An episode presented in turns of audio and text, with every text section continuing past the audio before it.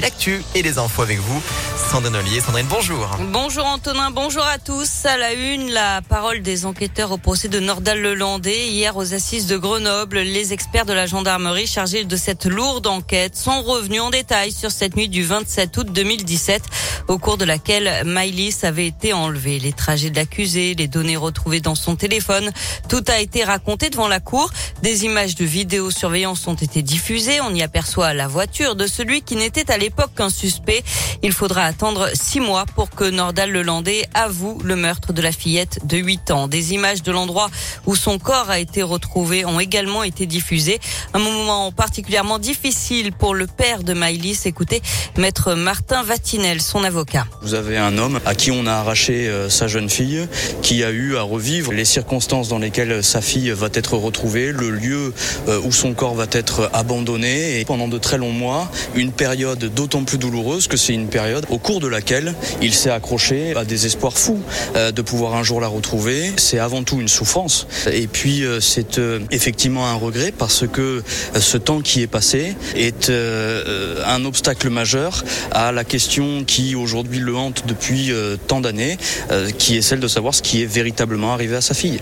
Donc oui, c'est un regret. Et pour les avocats des parties civiles, si Nordal Lelandais était passé plutôt aux aveux, les circonstances de la mort de Maïlis auraient pu être clairement mises à jour.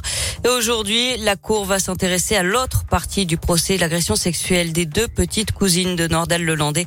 Les parents seront entendus. Dans l'actualité également, encore un député menacé de mort. Jean-Luc Fugy tire la sonnette d'alarme. Élu LREM du Rhône, il a reçu une quinzaine de lettres depuis juillet 2021 menaçant de le décapiter ou de le tuer par balle. Il a décidé d'en rendre public quelques-unes. Ce chiffre, un million, la millionième vaccination contre le Covid sera réalisée ce matin aux HCL. Depuis la première piqûre, le 28 décembre 2020, le CHU a effectué à lui seul un tiers des injections réalisées dans le département du Rhône.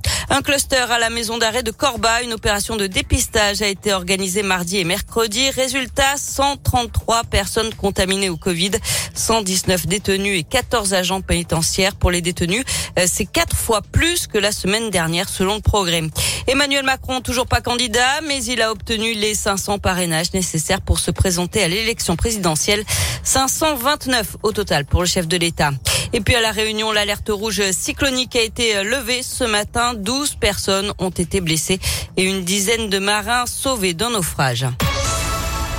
On passe au sport avec euh, du foot de la Ligue 1 ce soir.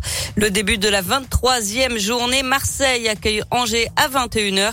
Demain, l'OL sera à Monaco avec les deux recrues Ndombele et Fèvre. Du basket, 18e journée d'Euroleague. L'Asvel est toujours à Istanbul et affronte l'Anadolu Efes ce soir à 18h30.